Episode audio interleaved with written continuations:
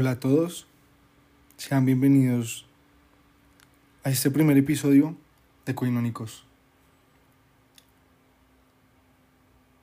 Mi nombre es Salomón Hernández, soy estudiante de Psicología y de Filosofía de la Pontificia Universidad Javeriana.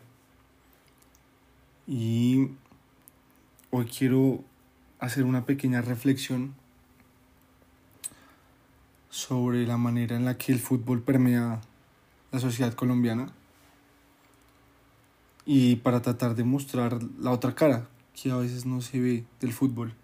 No solo del fútbol, porque el fútbol hace parte de nuestra cultura colombiana y, y, y a veces eso, esa frase puede ser un poco controversial, porque muchas veces muchas personas no se sienten identificadas a través del fútbol pero el gobierno ha, ha hecho múltiples veces campañas junto con la Federación Colombiana de Fútbol, pues para demostrar que somos un país futbolero desde hace mucho tiempo. Pero yo no quiero hablar precisamente del fútbol como tal, sino lo que hay detrás del fútbol. Yo quiero hacer una pequeña reflexión y hacer una pequeña investigación para este episodio. O hablar de la investigación que he hecho Em, sobre las barras bravas en Colombia. El tema de las barras bravas es algo complejo. Mm. Mi abuelo, bogotano, me dice que cuando él era chiquito los niños entraban gratis en la tribuna norte del estadio Nemesio Camacho y Campín, lo que hoy no se puede hacer porque la tribuna norte es la tribuna popular, donde para el caso de cuando juega Millonarios, eh, están los comandos azules. Y en la tribuna popular sur está la hinchada llamada Blue Rain. Pero yo quiero hacer. Yo quiero empezar por otro, por otro lado. Quiero empezar por un incidente que ocurrió hace más o menos un mes.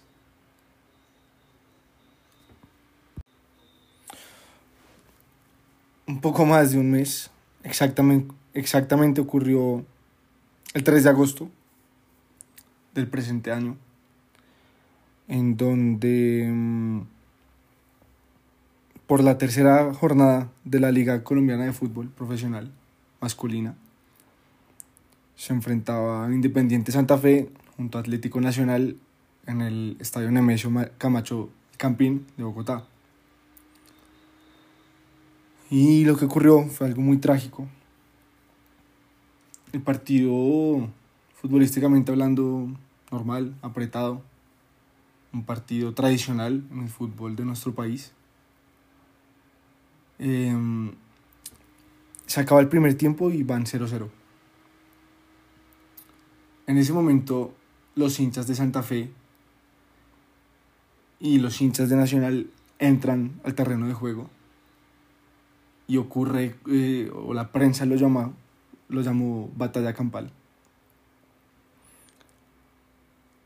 Y fue porque unos hinchas de Nacional ingresaron a una tribuna familiar donde se encontraban familias, es decir, no eran tribunas populares, em, en donde está permitido pues el ingreso de la hinchada. Em, ingresaron a esta tribuna familiar y, hicieron estragos. Em, precisamente un video se viralizó con la cara de Julián Mateo Molina Fonseca, que fue la persona que agredió eh, muy gravemente a un hincha de Santa Fe. Después empezaron a hablar sobre em, el tema de las barras bravas, se volvió a abrir ese tema otra vez por un tiempo en Colombia. Y eso me llamó mucho la atención, porque mm, por múltiples factores. Eh, primero, después de mucho tiempo volvían, volví a ver hinchada o la reapertura de público en el campín mucho tiempo y justo volvió a abrir para el partido del 3 de agosto. Y bueno, también lo que indigna a muchas personas incluyéndome, yo que soy hincha de Atlético Nacional. El partido se jugó después de estos hechos y la orden que le dieron a los jugadores desde eh, la Di Mayor, que es el ente regulador del fútbol acá, es que sigan jugando. El partido lo ganó Nacional, pero esa no es la noticia. La noticia es que volvió a ocurrir, volvió a haber violencia. Y no a las afueras del estadio, dentro del estadio. Entre las barras bravas colombianas. Más específicamente entre un grupo de la barra brava Atlético Nacional. Y lo que hizo la hinchada de Santa Fe es atravesar el campo para poder hacer algo frente a los agredidos santafereños. Esto ocurrió Em, esta invasión de campo ocurrió debido a que em, la hinchada de Santa Fe, que tiene por nombre Guardia Albirroja Sur, usualmente en el fútbol cuando, o bueno, en las, en las barras bravas, em, cuando se tiene el, sur, norte, es en la ubicación del estadio, es la barra popular eh, pues estaban ubicados al, sur del estadio, la tribuna sur, y los hechos ocurrieron en la tribuna norte. La hinchada nacional se llama Los del Sur, vuelvo y repito, como es la hinchada visitante, pues no se pueden hacer en, en donde usualmente deberían ir. Cuando juega Santa Fe y Nacional, Santa Fe se hace en, en la tribuna sur y la hinchada de Nacional se hace en la Tribuna Popular Norte.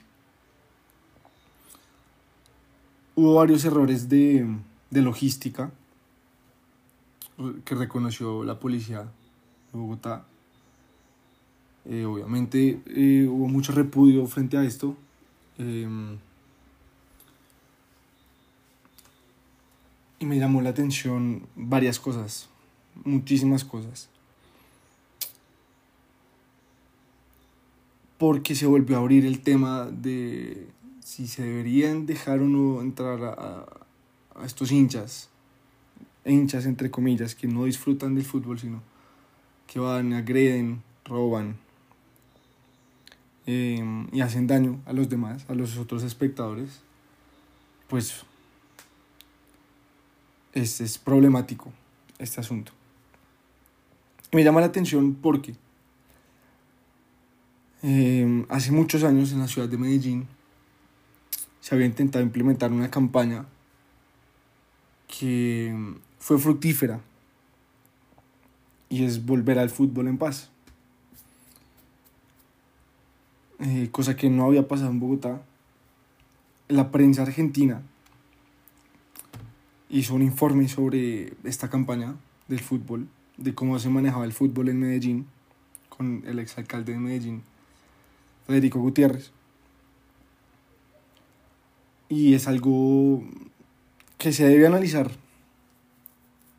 El líder de la barra Los del Sur se llama Felipe Muñoz, la barra de Atlético Nacional. Felipe es psicólogo social. Él toca en una banda de rock que se llama Tres de Corazones, en donde uno de los integrantes de esa banda de rock es hincha de Independiente Medellín, el rival de patio de Atlético Nacional. Y juntos, eh, junto con la alcaldía de Medellín, pudieron dar ejemplo de volver a ingresar las dos hinchadas, las dos barras al estadio.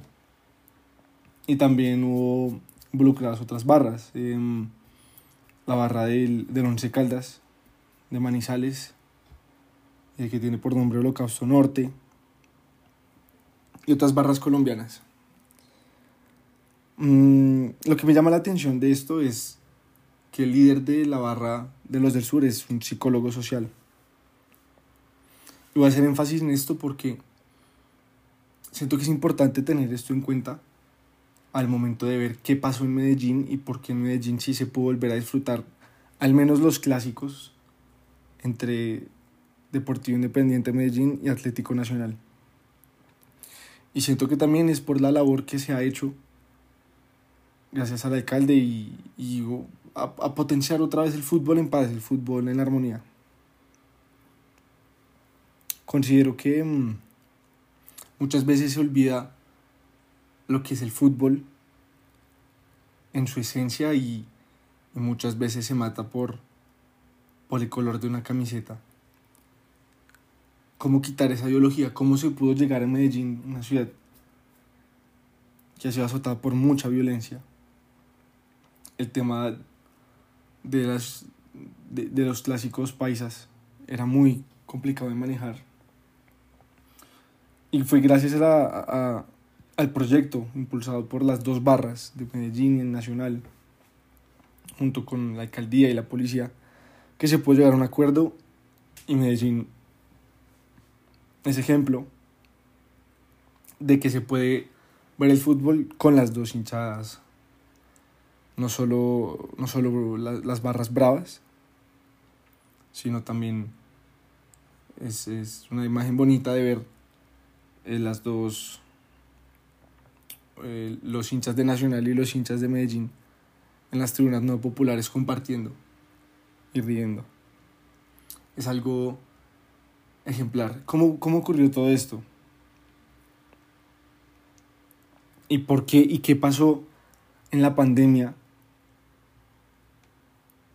¿Y qué, y qué ocurrió durante la pandemia?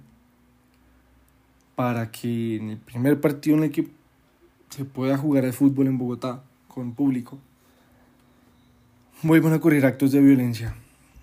Obviamente, por múltiples razones, eh, los del sur, es decir, la hinchada brava de Atlético Nacional, eh, salieron a decir después del, de los ataques de, pues, de los hechos ocurridos que el implicado, eh, es decir, Julián Mateo Molina Fonseca, que agredió con una brutal golpiza a otro hincha de Santa Fe, eh, los del sur declararon que él no hacía parte de la barra de los del sur.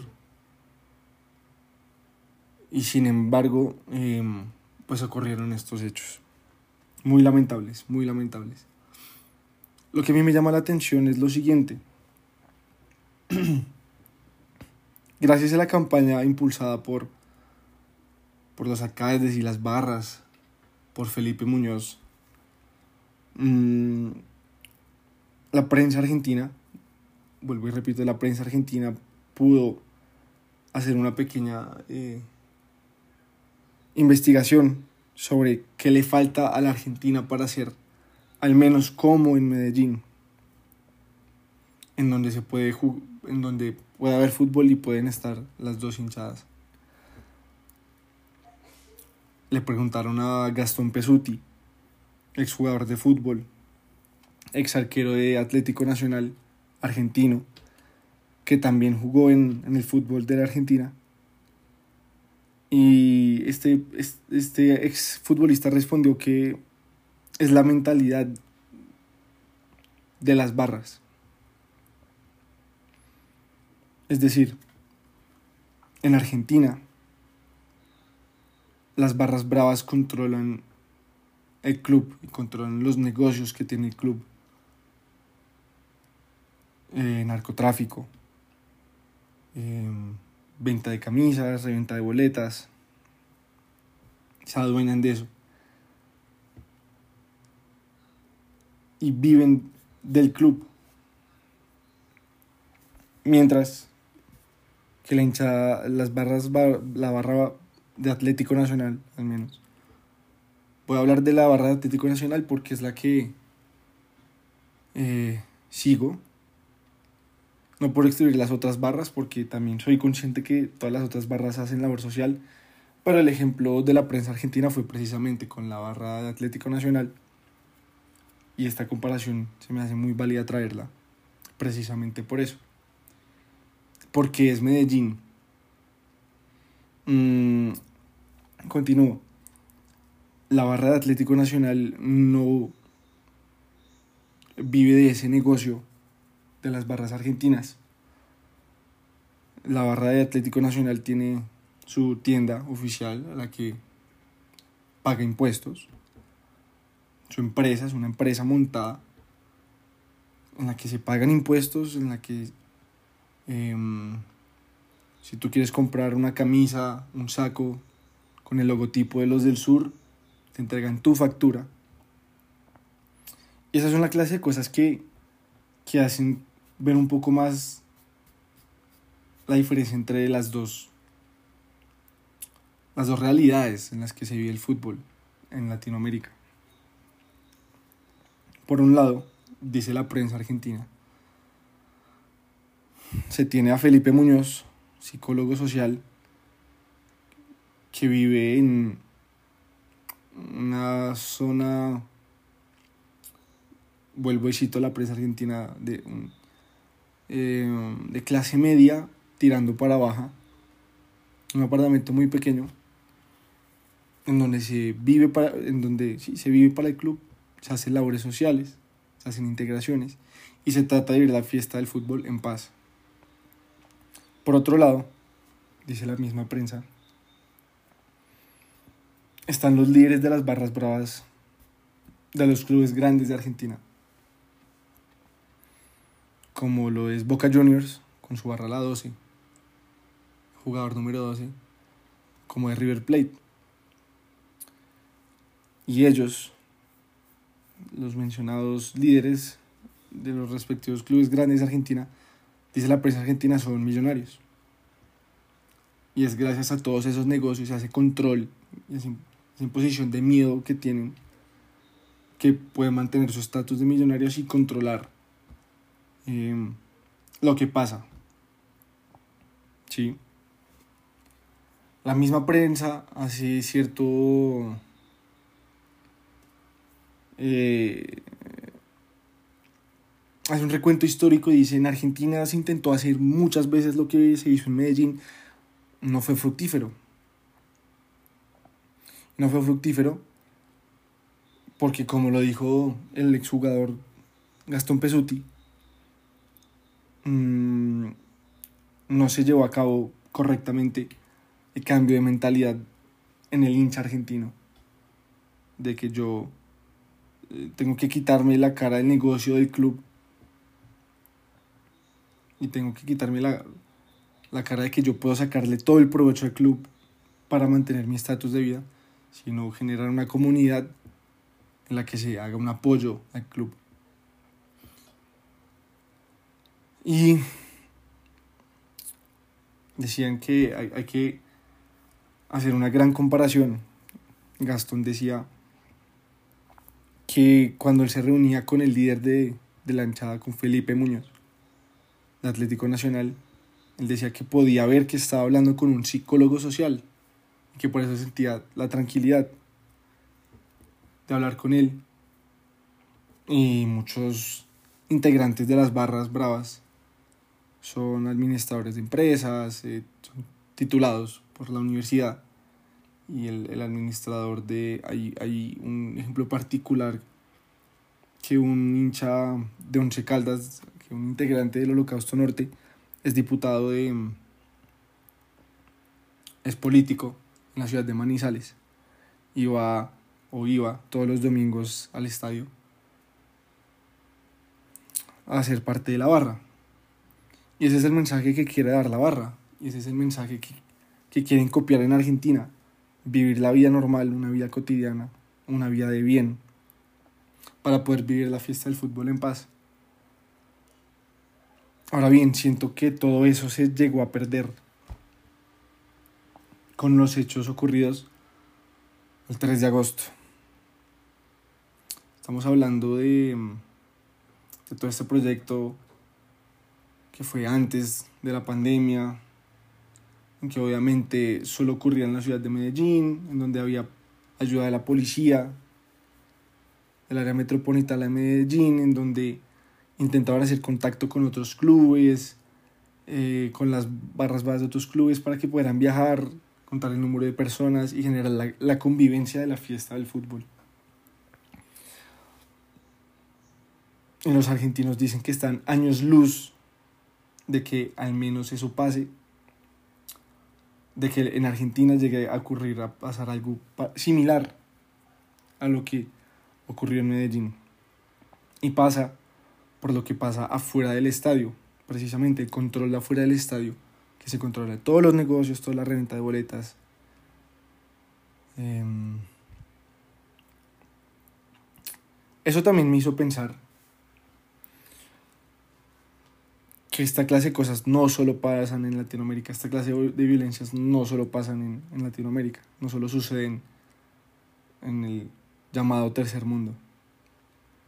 Es porque hace poco, en la final de la Eurocopa entre Italia e Inglaterra, que se jugó en Londres, en un estadio mítico del fútbol, en Wembley,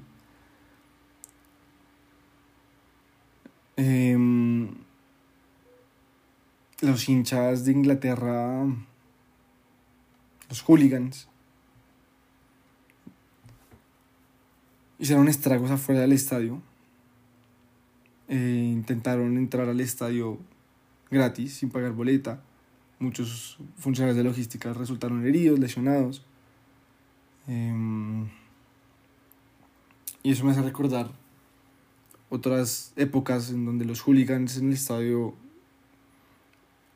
eh, de Inglaterra no dejaban disfrutar la fiesta del fútbol, más o menos como ocurre en Colombia, más o menos como ocurre en Argentina. Obviamente son situaciones diferentes, son países muy diferentes, y la solución eh, de Margaret Thatcher fue mm, expulsar, vetar a esos hinchas del estadio. Pero el terror no paró, no paró ahí, el terror no cesó ahí. Eh, esto lo único que hizo fue llevar esa violencia a los bares, a las calles. Y por eso es que se ven estos hechos en Inglaterra en el, 2021, en donde jugadores de fútbol, en ese partido, en esta final de la Eurocopa, jugadores de fútbol fallaron su, el penal que tenían que cobrar. Y em, los hinchas ingleses em, dijeron varios comentarios racistas ante estos jugadores quitándolos de que ellos no son ingleses, de porque ellos tienen que patear el penal, solamente por su color de piel. Eso me hace pensar que esta clase de problemas no solo ocurren en,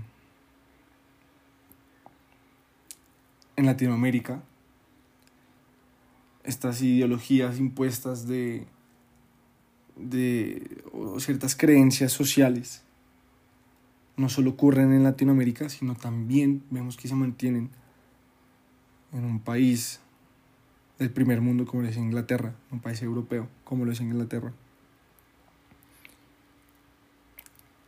¿Y, y, y qué se puede hacer con esto? Es decir, ¿qué, ¿cuál es la reflexión? Me parece importante señalar, vuelvo y repito, que Felipe Muñoz es psicólogo social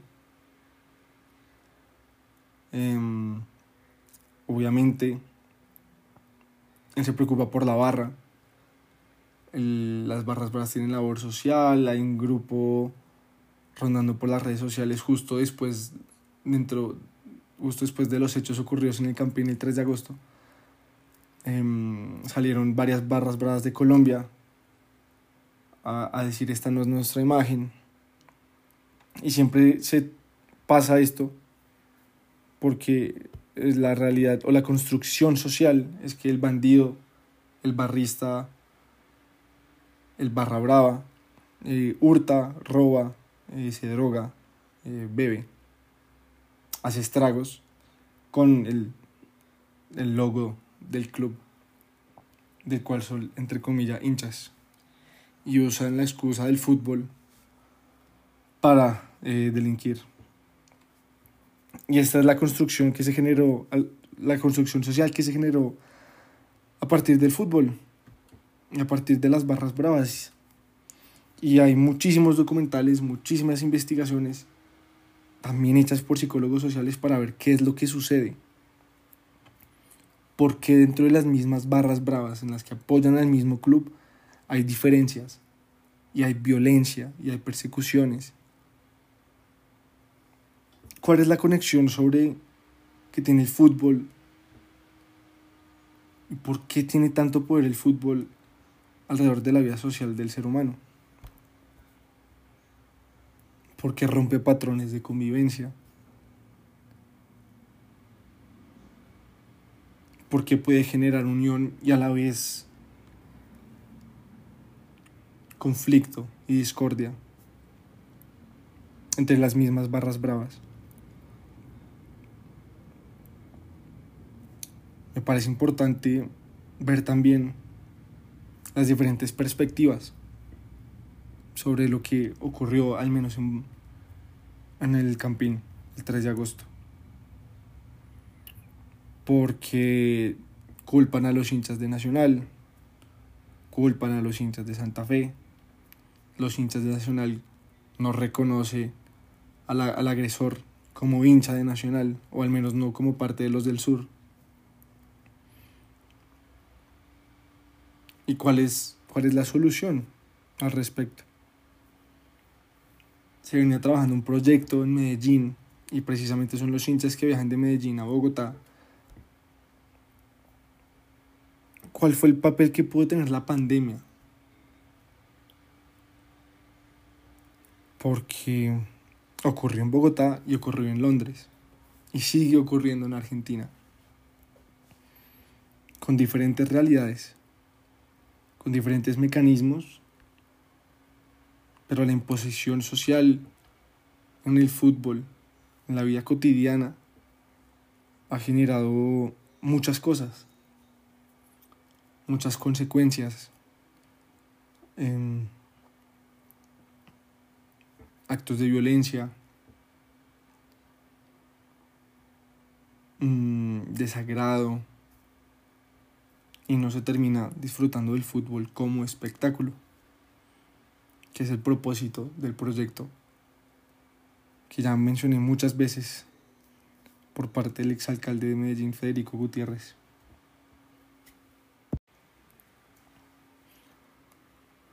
Ahora bien, ¿Cuál puede ser el rol de la psicología social para tratar de comprender estas situaciones? Porque mm, hay mucho sesgo en todo discurso, incluyendo el mío, sobre mm, las barras bravas.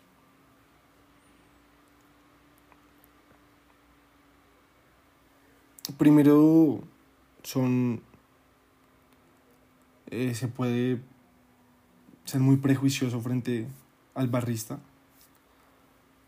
Em, considero que para muchos es sorpresa que líderes de barras bravas tengan títulos universitarios, sean profesionales,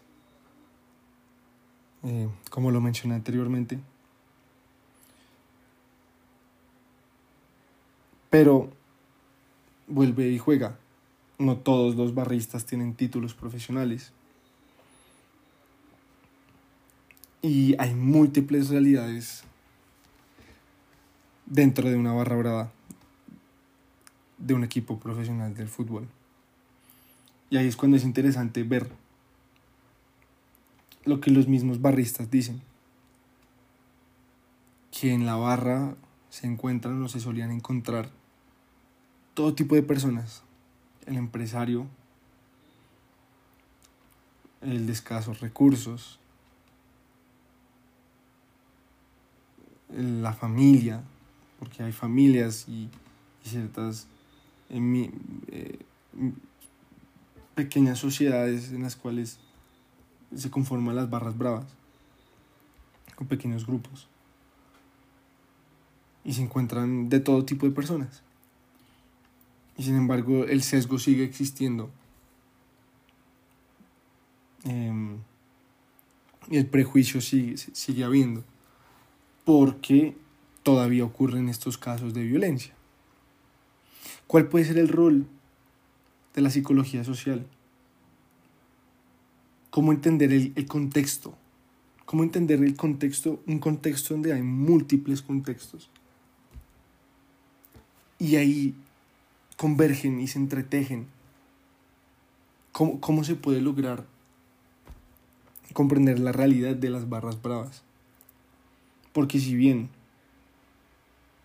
cuando se les acusan a las barras bravas, dicen, ¿por qué no miran la labor social que estamos haciendo?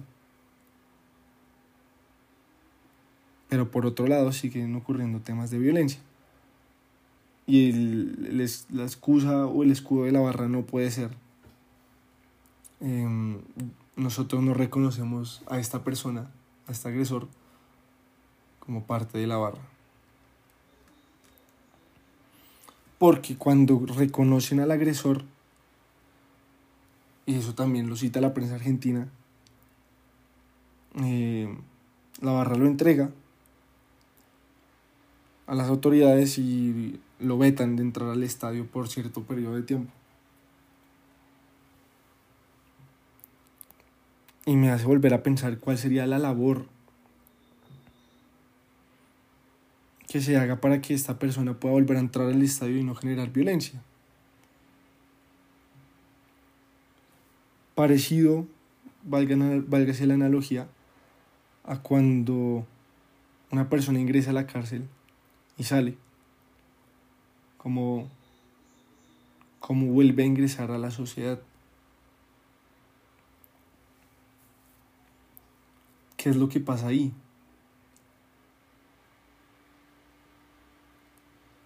Y considero nuevamente que no es casualidad que Felipe Muñoz sea psicólogo social, porque si bien los hechos de violencia siguen ocurriendo con, pues con la hinchada Atlético Nacional, considero que el cambio en Medellín, como lo dice la prensa argentina, es un milagro. Y son avances muy significativos en conjunto de un trabajo de todos, de múltiples personas, más que todo por los líderes de las barras bravas. Me parece que Felipe da cuenta de lo que puede lograr hacer la psicología social, de entender el contexto y tratar de liberarse de las ideologías que se fueron imponiendo lentamente dentro de las barras. Impulsadas por los hooligans, replicados acá en Latinoamérica. Es interesante también ver en el Internet, observar cómo, por ejemplo, los mexicanos eh,